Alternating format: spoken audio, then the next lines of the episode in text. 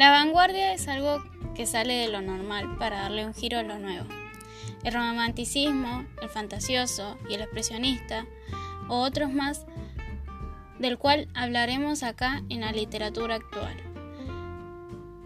De sus diferentes formas de expresar y darle un giro a lo nuevo y a lo literario.